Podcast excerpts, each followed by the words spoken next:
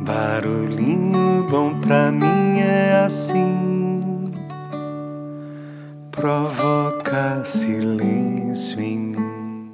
Hoje eu quero ler uma pílula de bem-estar do livro do Daniel Martins de Barros. É um livro bem interessante, tem 84 lições cientificamente comprovadas para transformar os seus hábitos e viver melhor.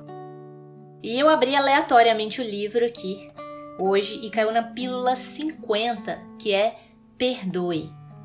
Modo de usar com o coração.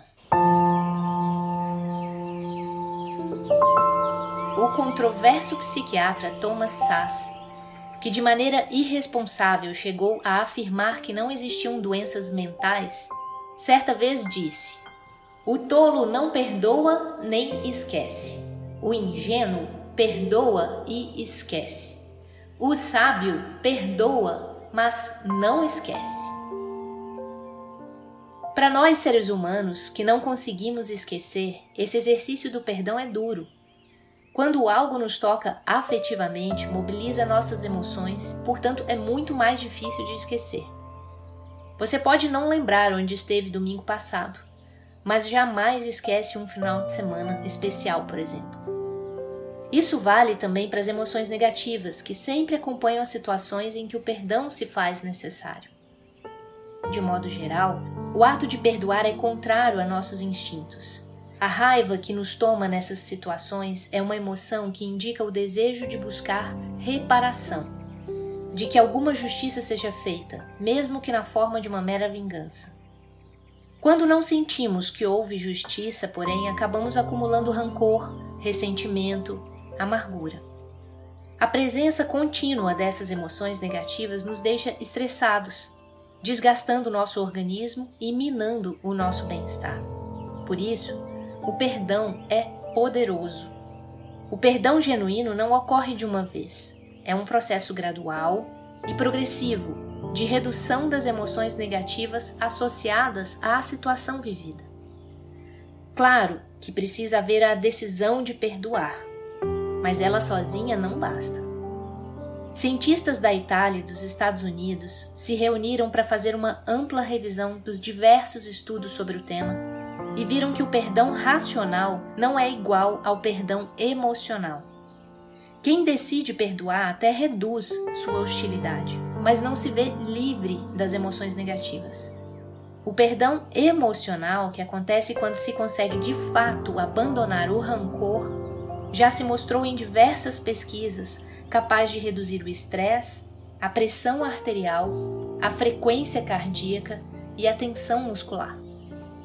Com a retomada das emoções positivas, quem perdoa de coração alcança relaxamento, bem-estar e recupera a sensação de autocontrole e liberdade. Não é fácil ir contra nossos instintos de vingança como não esquecemos o mal que fazem a nós, é difícil perdoar. O truque é, voluntariamente, decidir abandonar as emoções negativas e, a partir dessa decisão, parar de pensar em maneiras de ir à forra. Remoer o que passou e antecipar a vingança final não nos faz justiça e nos deixa ainda mais estressados. Você não consegue perdoar alguém porque ele não se arrependeu. Eu espero que você não se arrependa pelo tempo que perdeu. Porque se for parar para pensar, são coisas diferentes. A culpa pode estar no outro, mas o perdão está sempre na gente. Que tal? Peso de pluma de algodão, leve por não levar. Deixa o passado onde está não leva mais pesar. Perdi o medo do perdão, sem culpa nem culpa.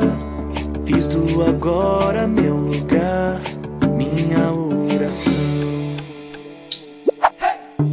Eu não tô dizendo que é fácil.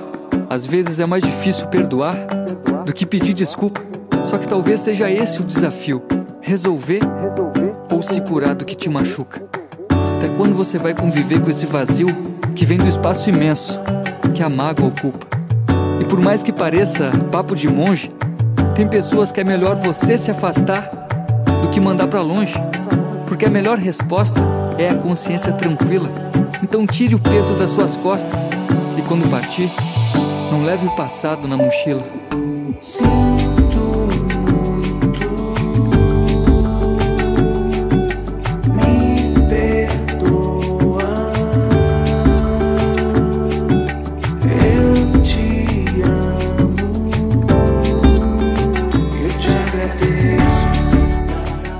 tal uma cartinha de perdão que seja de auto perdão, que seja pedindo perdão ou que seja perdoando alguém?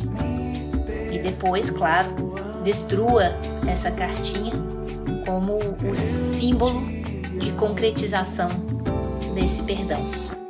Fica aí a proposta.